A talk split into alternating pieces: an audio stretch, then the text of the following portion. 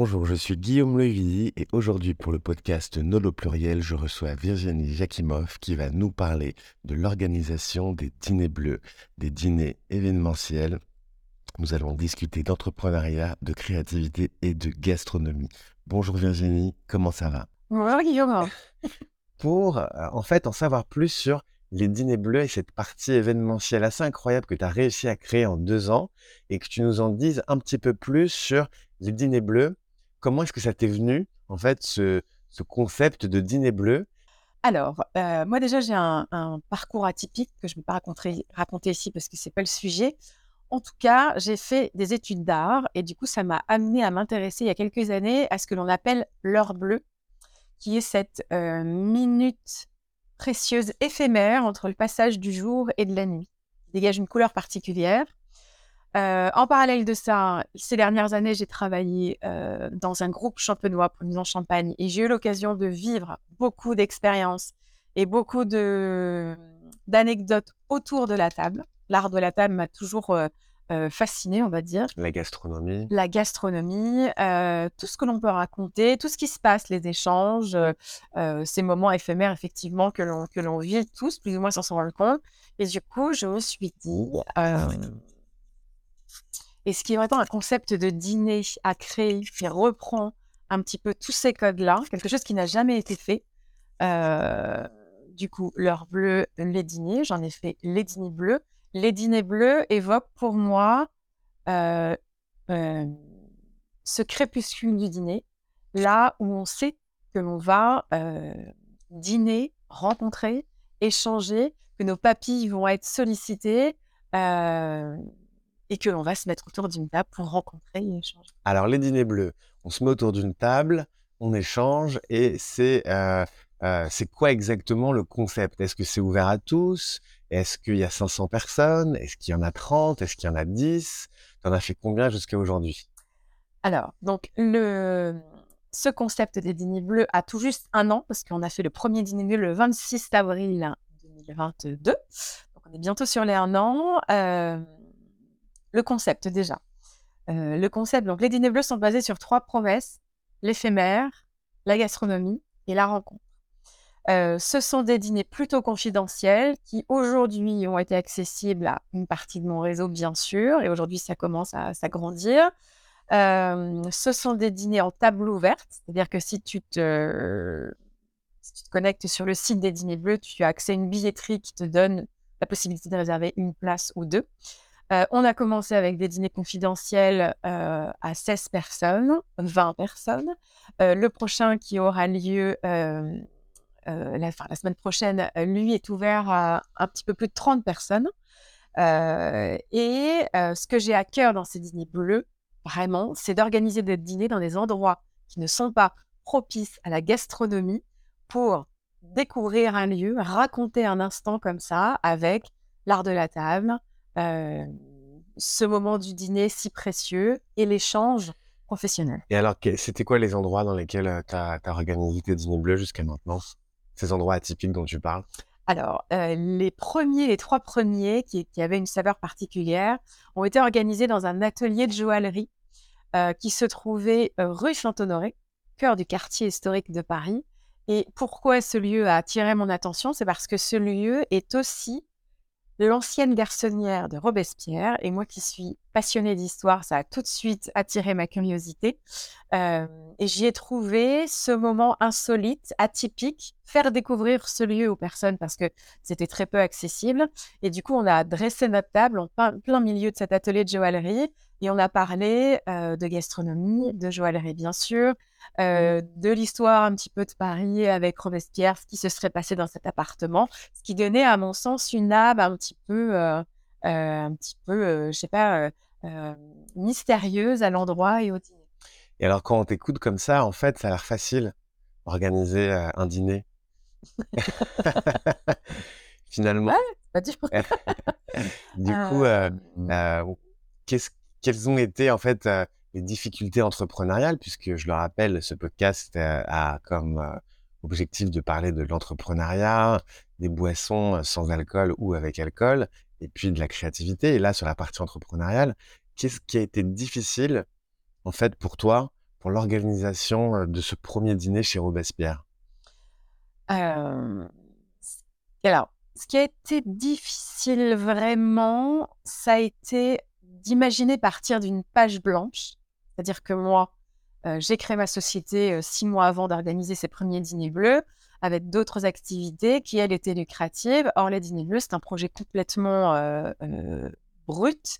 Il n'y a pas d'investisseurs, personne, aucune marque derrière moi ou autre. Donc, ça a été de partir d'une page blanche et de rendre possible ces instants.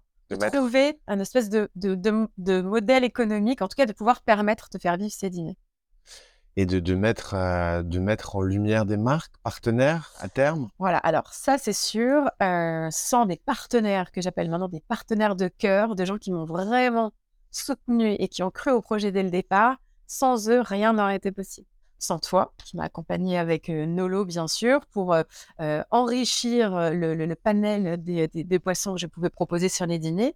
sans mon artiste floral à sans Digital Reserve, la société qui héberge mon site et qui m'a permis de, développer tout ça, sans bien sûr la, maison de joaillerie Verger Frères qui nous a accueillis sur ces trois premiers dîners, ça aurait été compliqué puisqu'il aurait fallu, fallu trouver tout ça, ou peut-être le monnaie, alors que là, ça s'est passé d'une manière, je dirais, cordiale. Et ça, tu l'as fait toute seule, c'est-à-dire que le concept des dîners bleus, ça n'existe pas.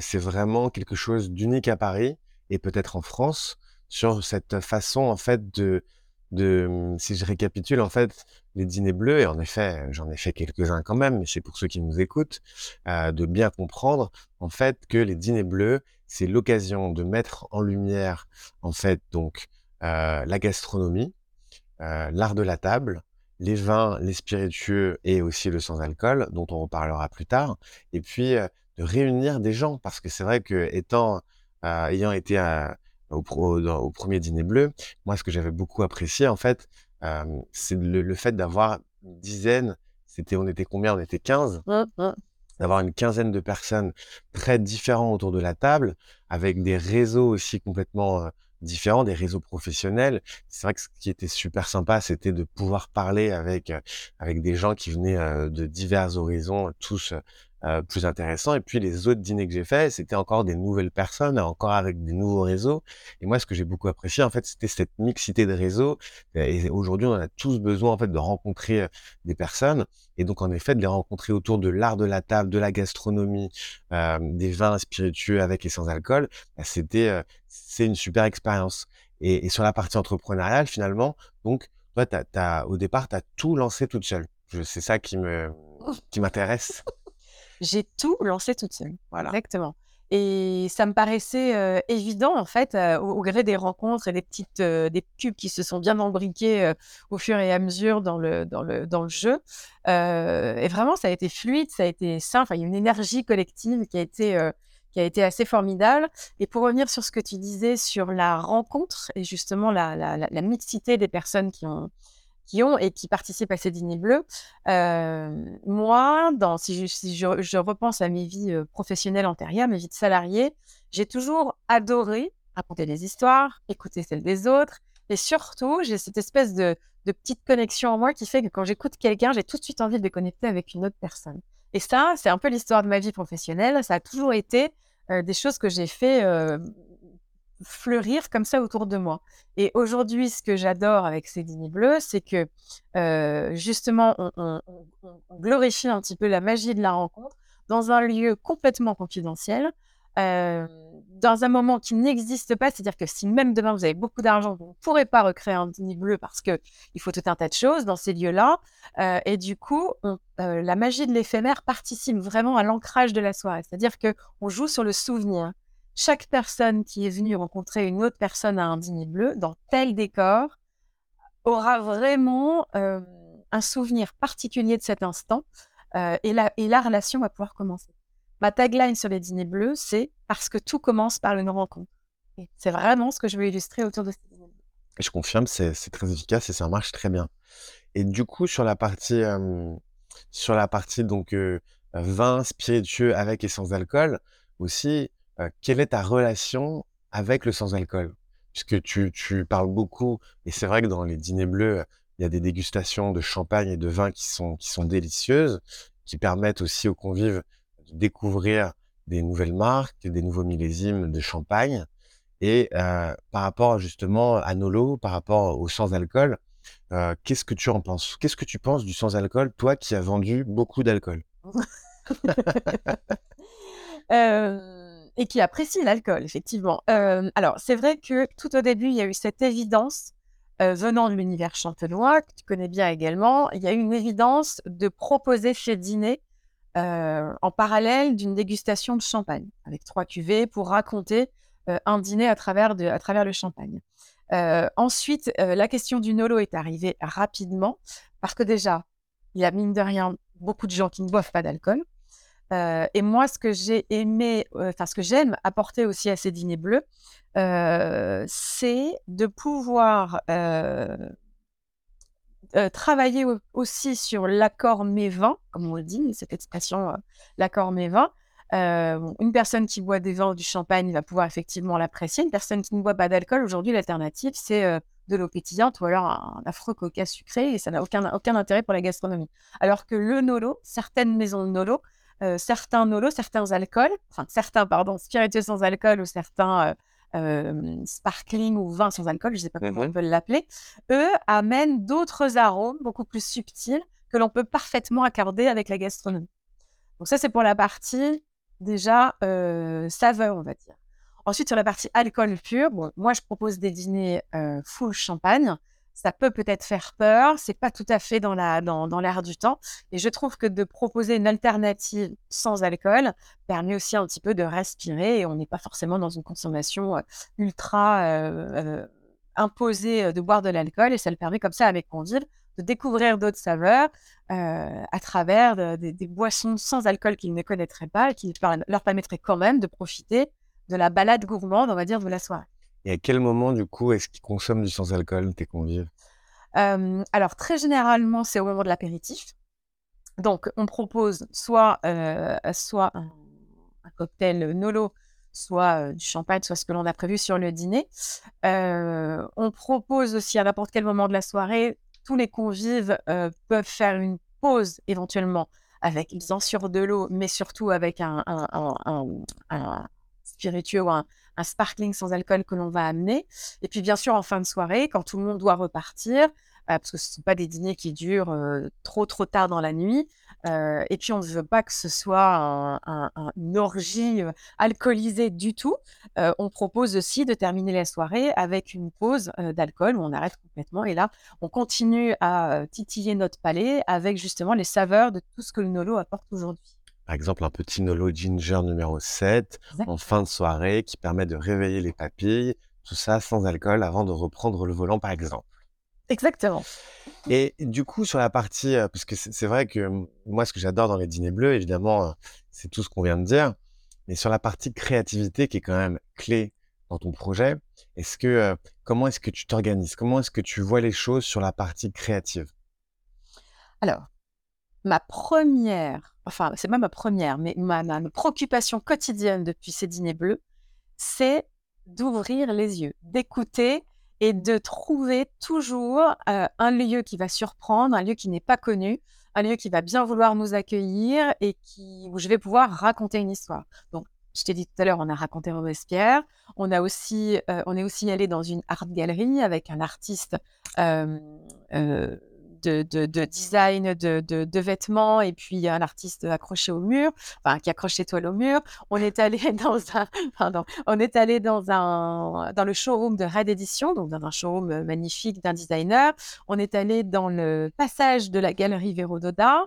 Euh, la semaine prochaine, on va dans le studio Harcourt qui nous accueille. Euh, en fait, je, je, passe mon temps à ouvrir l'œil quand je me balade dans Paris. Je passe mon temps à dire aux gens que je rencontre euh, bah voilà, j'adorerais faire un dîner bleu dans tel ou tel endroit. Par exemple, anecdote du jour, à midi, j'ai déjeuné avec une, euh, une, comédienne qui fait aussi de la mise en scène, donc qui est dans le milieu de, l'entertainment, etc. Et je lui ai dit, je rêve de faire un dîner bleu sur une scène de théâtre. Donc, ah je lui ai mis carrément génial. Carrément. Donc, je lui ai mis cette petite, euh, j'adore. Voilà, cette petite pépite en tête.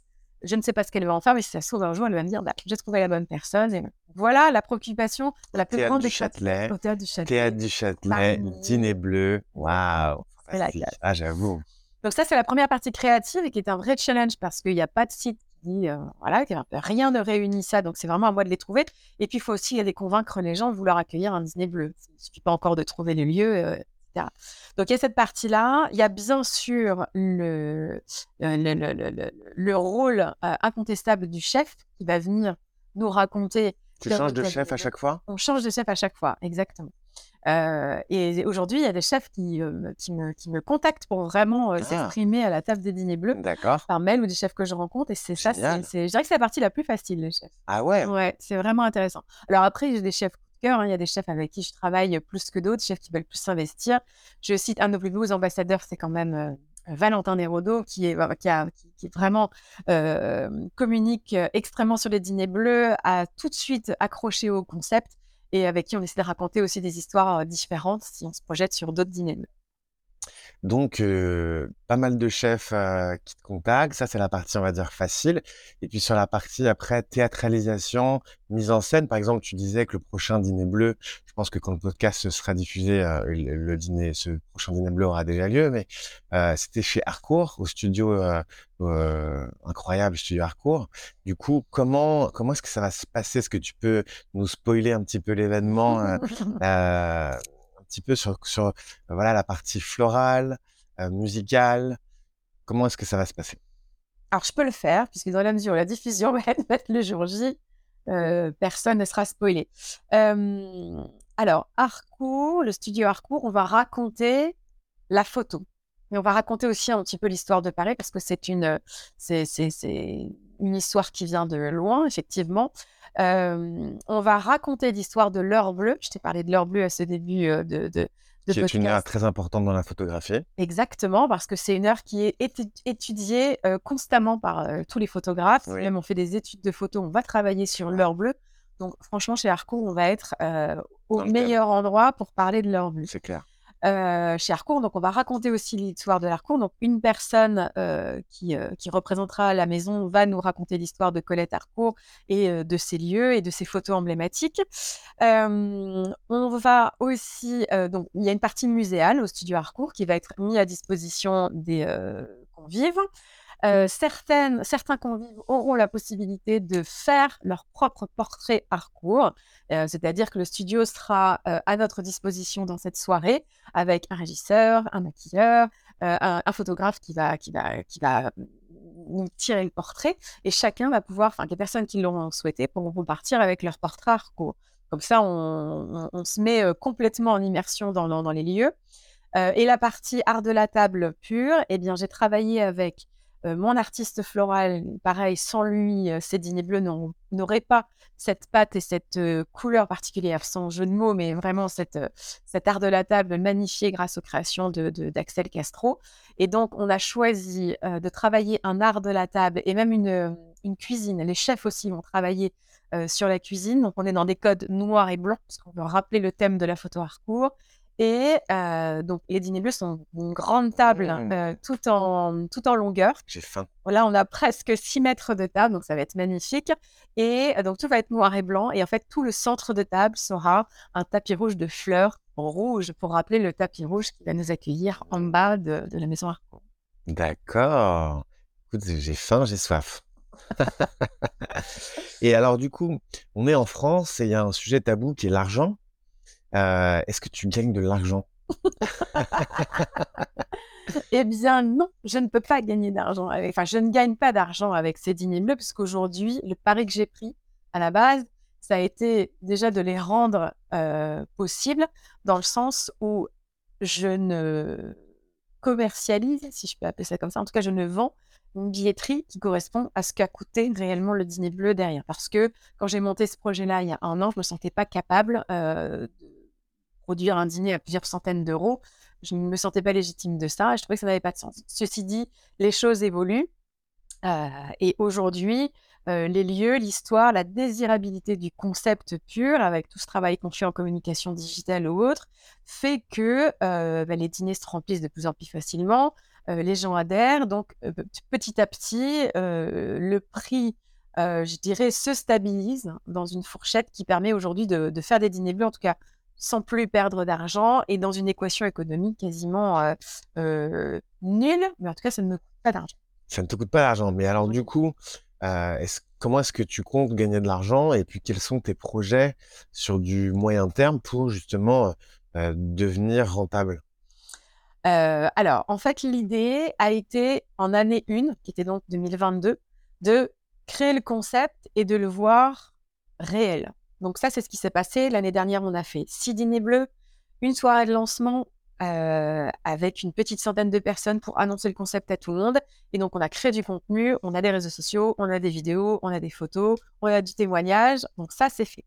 Année 2, c'est ce qu'on est en train de vivre. Et euh, l'année 2, le challenge est le suivant, c'est de proposer ce concept de dîner bleu en privatisation à des entreprises.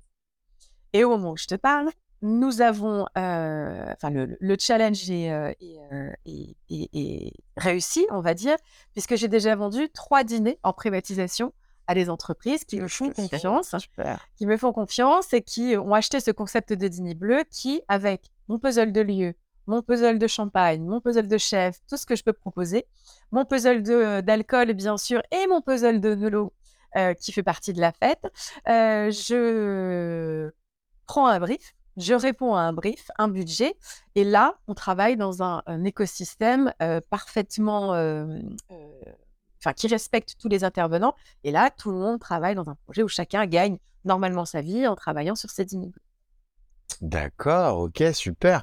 Donc finalement, si, je résume, en gros, tu as fait un business case où tu as mis en pratique tes idées, tu voulais faire vivre ton projet, aller au bout de tes idées, tu as réussi à aller au bout de tes idées avec énormément de travail, de la volonté, de l'acharnement, parce que moi c'est ça que je vois dans ce que tu dis, sans forcément être orienté argent au tout départ. Et maintenant, au bout d'un an, le projet commence à évoluer et ça te permet en fait de commencer à devenir profitable. Exactement.